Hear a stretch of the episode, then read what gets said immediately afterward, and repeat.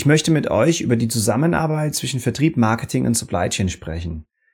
Und zwar im Kontext Verbesserung der Absatzplanung zur Erreichung einer stabileren, effizienteren, serviceorientierteren und vielleicht auch kostengünstigeren Supply Chain. Hallo, ich bin Martin, dein Supply Chain Coach. Schön, dass du beim Supply Chain College vorbeischaust. Heute möchte ich mit euch mal ein bisschen die Frage erörtern, ob Forecast-Genauigkeit oder Forecast-Accuracy im Supply Chain Management, ob jeder Prozentpunkt, den man versucht besser zu werden, auch wirklich einen Mehrwert leistet. Diese Frage hat mich die letzten Wochen recht stark beschäftigt, denn wir sind gerade dabei, jetzt beim jetzigen Unternehmen äh, Zielsetzungen fürs Folgejahr zu vereinbaren. Dort haben wir nochmal diverse Analysen gefahren, um zu schauen, welche Zielwerte denn überhaupt realistisch sind. Also es gibt ja verschiedene Ansätze, verschiedene Beratungsunternehmen etc., die sagen, was zum Beispiel ein Prozent Verbesserung von der Forecast-Genauigkeit denn wirklich für einen Einfluss aufs Unternehmen hat. Ich gebe euch hier mal das Beispiel, schau mal auf meinen kleinen Spickzettel, was Gartner zum Beispiel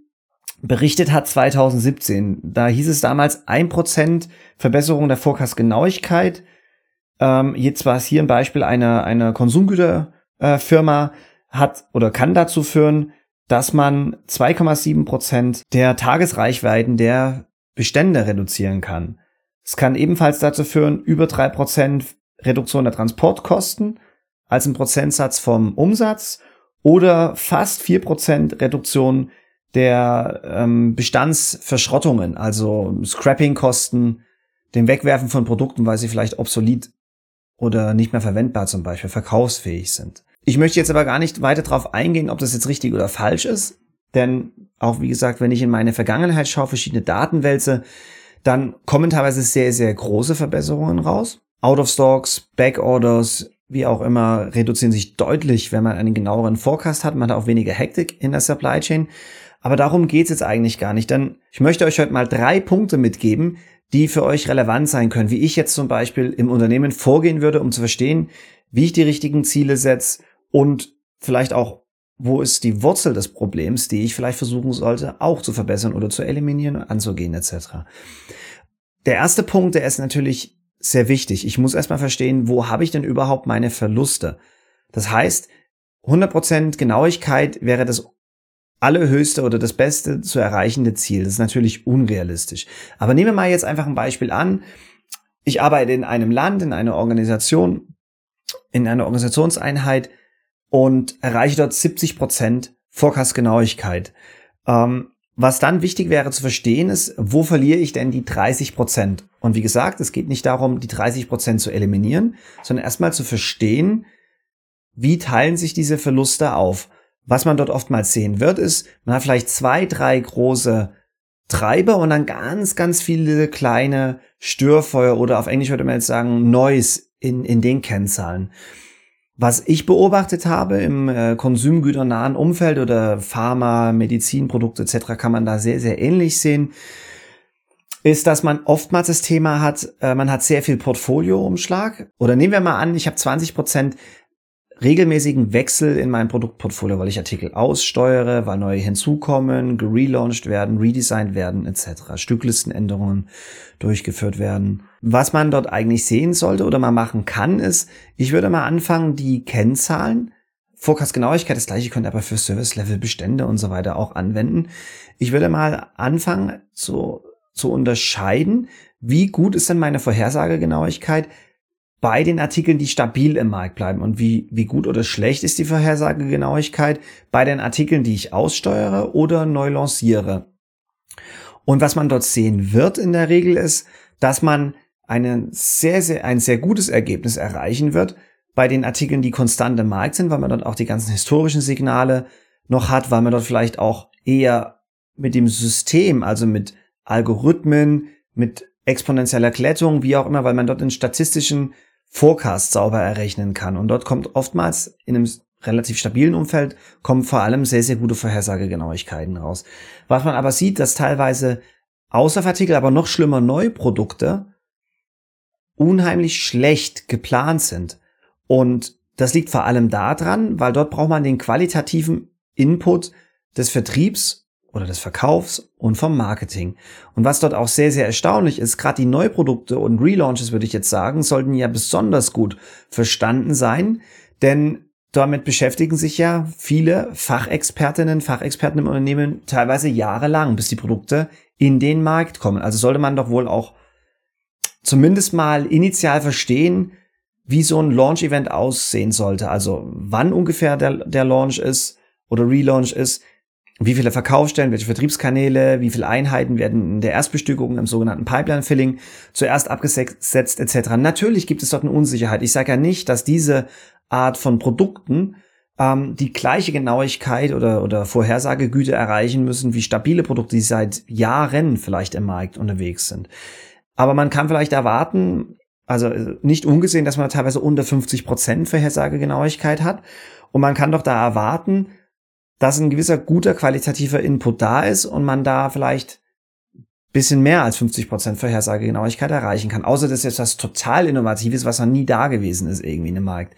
Dann ist es was anderes. Aber wenn ich nur ein Produkt von der Farbe grün in die Farbe blau relaunche oder irgendwie ein bisschen was in der Stückliste ändere, ist es ja keine radikale Innovation, dass ich gar nicht weiß, wie die Konsumenten am Ende oder die Kunden mit diesem Produkt umgehen werden. Was ich jetzt behaupte, ist, viele dieser Vorhersagefehler oder Schwachstellen im, im Vorhersageprozess kommen aus diesen Launch, Relaunch, ähm, Auslaufsteuerungsthemen.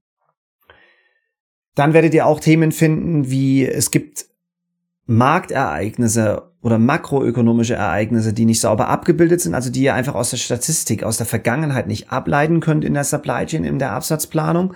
Das heißt, da seid ihr eigentlich darauf angewiesen, von den kommerziellen Funktionen Inputs zu kriegen, weil es Preisveränderungen im Markt gibt, Erhöhungen, Preisreduktionen zum Beispiel und dann eine Bevorratung stattfinden kann und so weiter.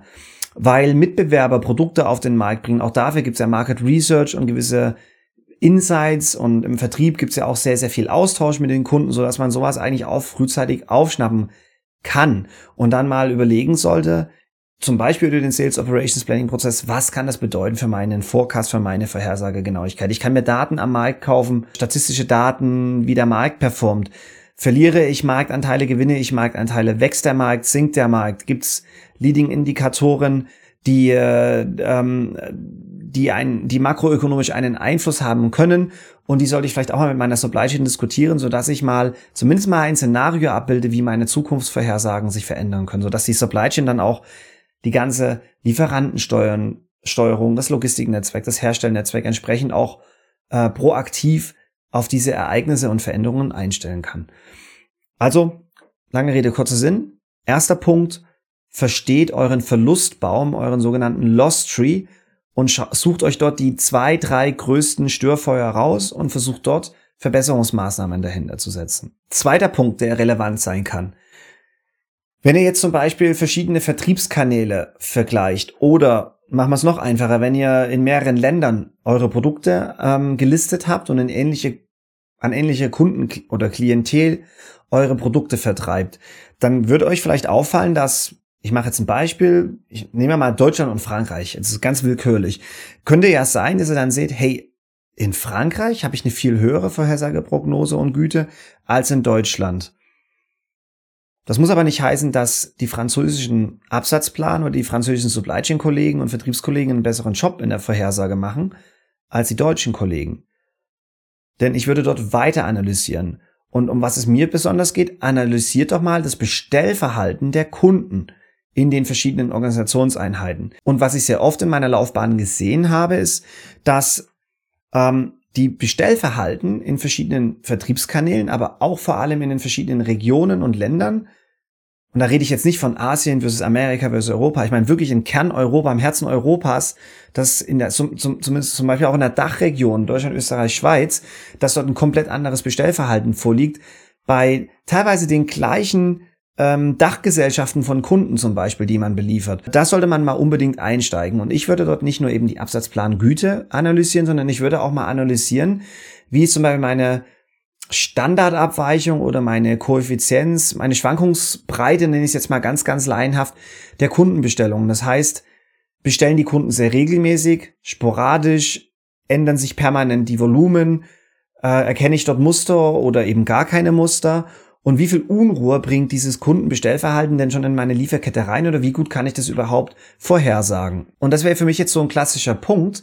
Wenn ich jetzt zum Beispiel sehe, dass jetzt mal auf mein ursprüngliches Beispiel mit Deutschland und Frankreich zurückzukommen, ich sehe, dass die französischen Kunden viel, viel regelmäßiger, stabiler bestellen, mit ähnlichen Mengen und ähnlichen Sequenzen, Reihenfolgen, kann das vielleicht auch in Deutschland der Fall sein in Zukunft. Und was haben die Kollegen in Frankreich mit den Kunden über die letzten Jahre gemacht, was sie vielleicht in Deutschland auch versuchen könnte? Da ist der Punkt so ein bisschen, ich würde eben, wenn jetzt in Frankreich ein besseres Ergebnis hat in der Forecast-Genauigkeit als in Deutschland, dann heißt das jetzt nicht, dass ich den deutschen Kollegen unbedingt das gleiche Ziel geben würde wie den Franzosen. Nein, ich würde eher vielleicht ein abgestuftes Ziel geben. Ich würde aber ein zweites Ziel hinzufügen für den Vertriebsleiter und den Supply Chain Leiter zum Beispiel oder Leiterin und sagen, hey, ihr müsst aber Verbesserungsmaßnahmen auf der Order-Seite, auf der Vertriebsseite, auf der Kundenauftragsseite entwickeln, so dass ihr das Bestellverhalten versucht zu kletten. Das ist natürlich jetzt der, der heilige Gral. Das ist nicht so einfach. Das wird sehr lange dauern, auch einen gewissen Aufwand. Aber ihr solltet euch auf diese Reise machen. Ich mache euch mal ein, zwei simple Beispiele. Ähm, ihr könntet zum Beispiel die Kunden über Rabatte, Sonderangebote, lie verbesserte Lieferbedingungen versuchen zu überzeugen, ähm, besser, ein besseres oder geklettertes Stellverhalten, Bestellverhalten ähm, äh, mit euch umzusetzen.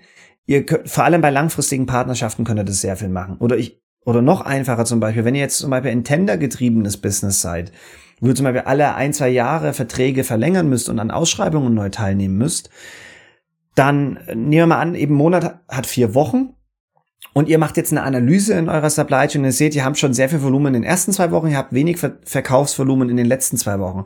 Dann wäre es doch nur logisch, wenn ihr jetzt in eurer Ausschreibung gewinnt, dass ihr versucht, die neuen Kunden oder den neuen Kunden so einzutakten, dass er dann vielleicht eher bestellt und beliefert wird in den schwächeren Wochen des Monats. So kriegt er dann auch automatisch einen besseren Ausgleich hin. Also es können teilweise so simple Maßnahmen sein. Vor allem eben auch da wieder bei langjährigen Partnerschaften bei großen Kunden kommuniziert offen.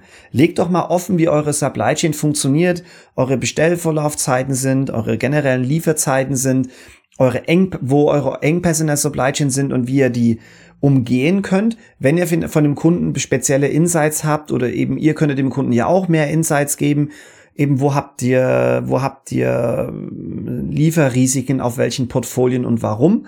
Und dann gibt euch vielleicht auch der Kunde entsprechend mehr Insights wiederum in seine Supply Chain, in sein Bestellverhalten und könnt ihr zusammen Lösungen entwickeln, auf die der Kunde sonst gar nicht kommen würde, weil der Kunde gar nicht versteht, dass er bei euch teilweise Chaos und ein Durcheinander auslöst.